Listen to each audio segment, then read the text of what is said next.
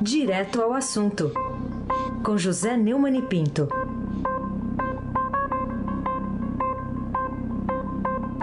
Sete horas e 41 minutos ao vivo aqui na Rádio Eldorado. José Neumann e Pinto. Olá, Neumann, bom dia. Bom dia, chefe da família Bonfim, Emanuel, da Alice, da Isadora. Bom dia, Carolina Ercolim. Bom dia, Almirante Nelson. Bom dia, Diego de Carvalho. Bom dia, Frânio Vanderlei. Bom dia, ouvinte da Rádio Eldorado, FM 107,3. E, é um bo... e precisa mesmo de um bom dia que hoje não tá fácil para Tá ninguém, tá brava a da greve do metrô, né, mano? É impressionante. Vamos lá, Neumann. Neumann. fala lá, Emanuel Bonfim. Segundo reportagem de Igor Gadelha e Carla Araújo, do Estadão, lá da nossa sucursal em Brasília, os partidos da base do governo já discutem novos nomes ligados a eles para substituir os vice-presidentes da Caixa que foram afastados por decisão do presidente Michel Temer por serem investigados por corrupção e outras irregularidades. Em alguns casos, não descartam até mesmo indicar o, o mesmo executivo que foi afastado. Quer dizer que todo noticiário oficial a respeito é mentira e papo furado, Neumann? É tudo conto da carochinha. O Igor e a Carla ouviram o líder do PL na Câmara, o deputado Zé Rocha, da Bahia, e confirmou que o partido avalizou a indicação de Deusina dos Reis Pereira para vice-presidente de fundos de governo, aquela que pediu um empreguinho no conselho em troca da liberação de um, da CEMIG, né, em troca da liberação de um crédito. E outros líderes também, né?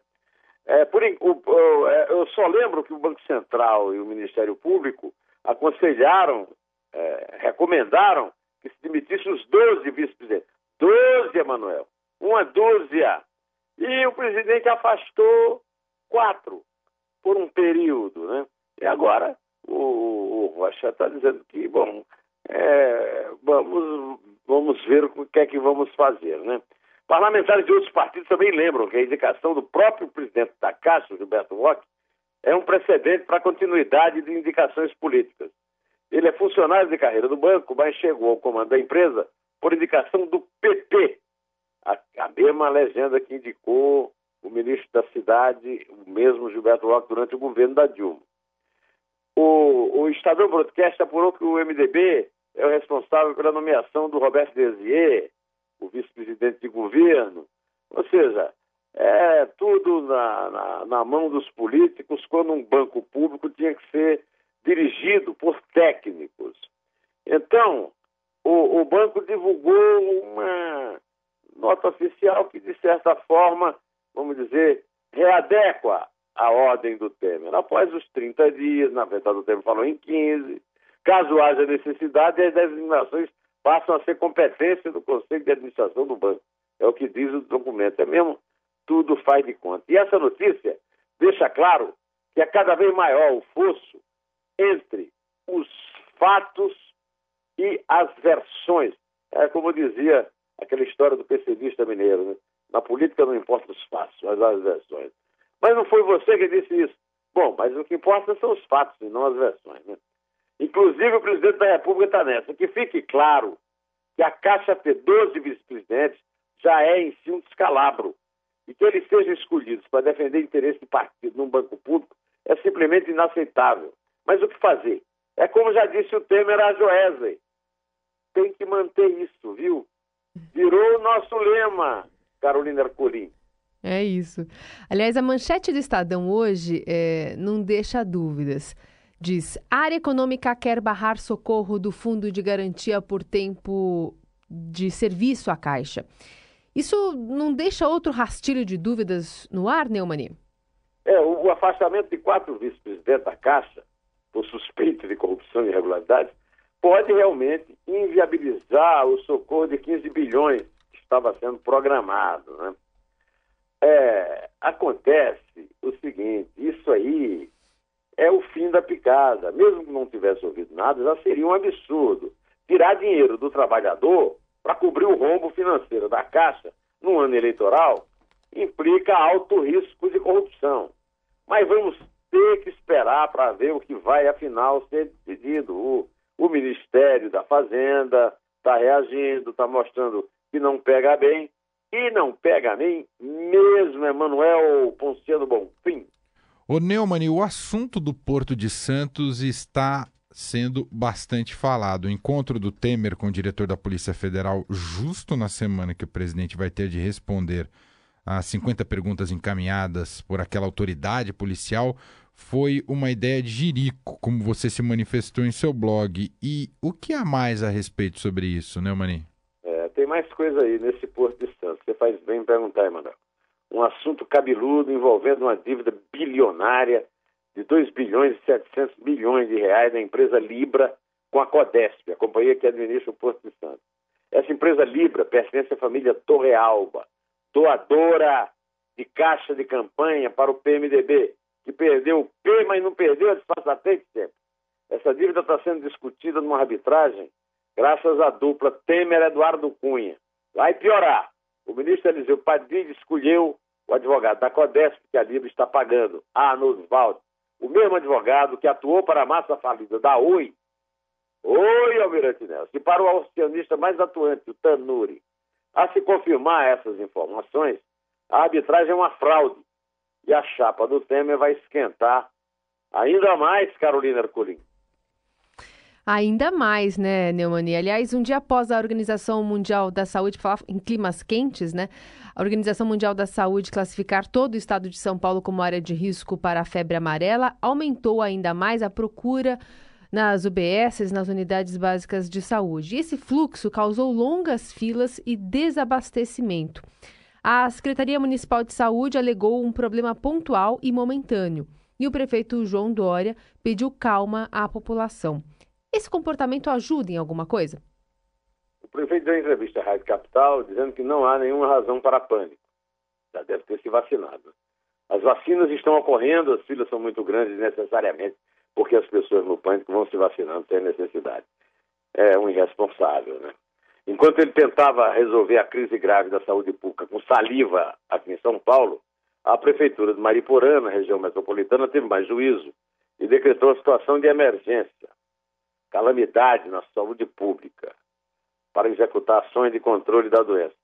O Almirante Nelson, vamos tocar o que disse Graziele Bertolini, a secretária de saúde lá de Mairiporã.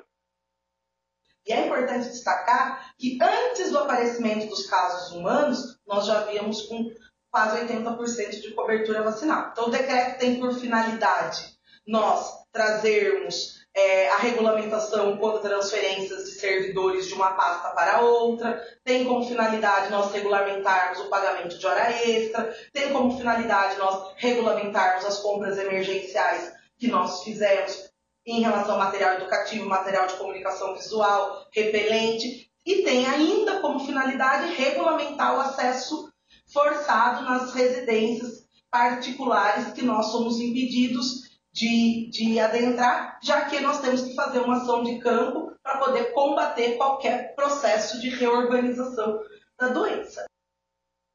Bom, eu chamo a atenção, Emanuel, Carolina e ouvinte da Rádio Dourado, para dois parágrafos do editorial Febre Amarela é Emergência, do Estadão hoje, advertindo que é espantoso o alinhamento da realidade dos governos federal e paulista. Nada indica que seja diferente nos outros estados primeiro não quer mudar nada do que vem fazendo. E o segundo acredita que a maioria dos paulistas deve confiar na sorte até o fim do ano. Isso está a léguas de distância do que a população espera, que tem razões de sobra para se preocupar e do que exige a gravidade da situação. O que está na obrigação dos governos federal e dos estados mais atingidos é se desdobrar para vacinar toda a população sob risco. Para isso é preciso buscar vacina onde quer que elas existam e mobilizar o pessoal de saúde necessário para fazer imunização em massa. O custo de uma operação como essa, recurso para aquisição de vacina na quantidade necessária, coordenação dos serviços de saúde municipais, estaduais e federais é alto. Eu faço minhas as palavras do meu jornal, as repito e as endosso. Emanuel Bonfim. É, inclusive a capa do Estadão hoje tem justamente um lote ali de vacinas da febre amarela com caixas e traz muito bem. Febre amarela, dois pontos, a caça da vacina.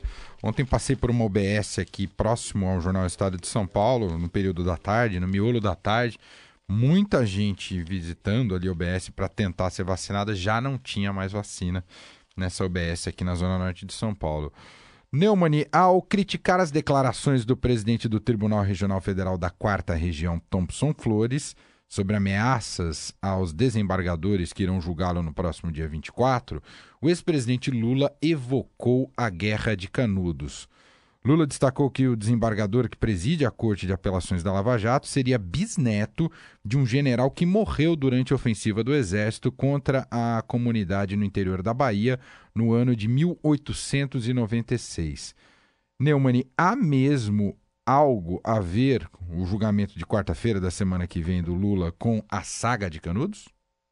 É, foi num evento no Rio anteontem para mil intelectuais que foram apoiá-lo, em que Lula disse ser visto como um cidadão de Canudos e perguntar se o Thompson Flores, que é da mesma linhagem do general, ele disse, né, não quer acabar com a sua viagem. Bom, o... partes, como diria Jack o Estripador. O, o Thompson não faz parte do colegiado que vai decidir a sorte do Lula na quarta-feira. Mas Lula não perde nunca a ocasião de contar uma lorota, né? Aliás, esse cidadão, ele é bisneto do general Flores, que invadiu Canudo e matou Antônio Conselheiro. É da mesma linhagem. Então, quem sabe ele esteja me vendo como um cidadão de Canudos e queira acabar com minha viagem.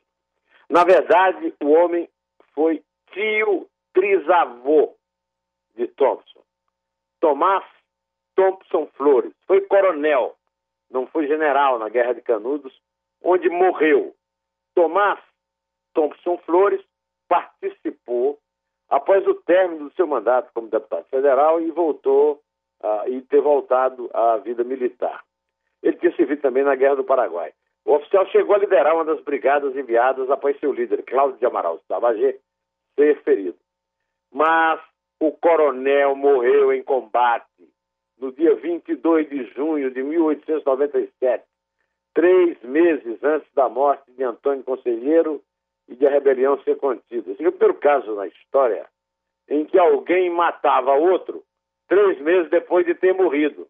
É um fato realmente um milagre de São Lula de Caetério. É, ele foi um dos inúmeros homens enviados para Canudos, participou da quarta expedição, ele mais 5 mil homens, foi oficial de combate e a morte dele foi trágica, registrada por Euclides da Cunha no clássico Sertões. No livro é citado nominalmente ao menos cinco vezes, descrito como lutador de primeira ordem, mas sem atributos essenciais de comando e serenidade de ânimo. O conselheiro morreu em 22 de setembro, debilitado fisicamente, vítima de uma diarreia que o acometeu em decorrência no ferimento de uma perna, atingido por um estilhaço de granada. Isso debilitou. debilitou. É, como disse certa vez Stanislau Ponte Preta a respeito de Ibrahim Suede, quem leu para Lula leu errado. Ou então ele não quis perder mais uma chance para soltar uma lorota, para mentir, para fazer uma patranha. Afinal, para ele mentir faz parte da rotina, como faz parte da rotina dos basbaques que foram ouvi-lo morrer de rir com piadas sem graça como essa. Aliás, a mentira faz parte da vida deles, como lembra o J Quest na sua bela canção Tanta Mentira, que eu vou pedir que o Almirante Nelson execute para nós. A gente não aguenta mais tanta mentira, falta de opção, falta de oração, falta de amor. Você não tem noção é ambição demais, reação de menos, poluindo e não punindo. O óleo fica pra depois. Raimundos, pavilhões, submundos. Vamos contar, Carolina. Vamos lá, Neumani.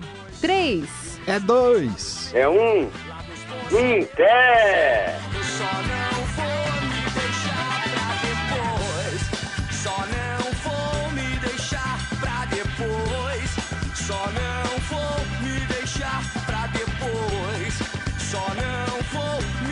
try.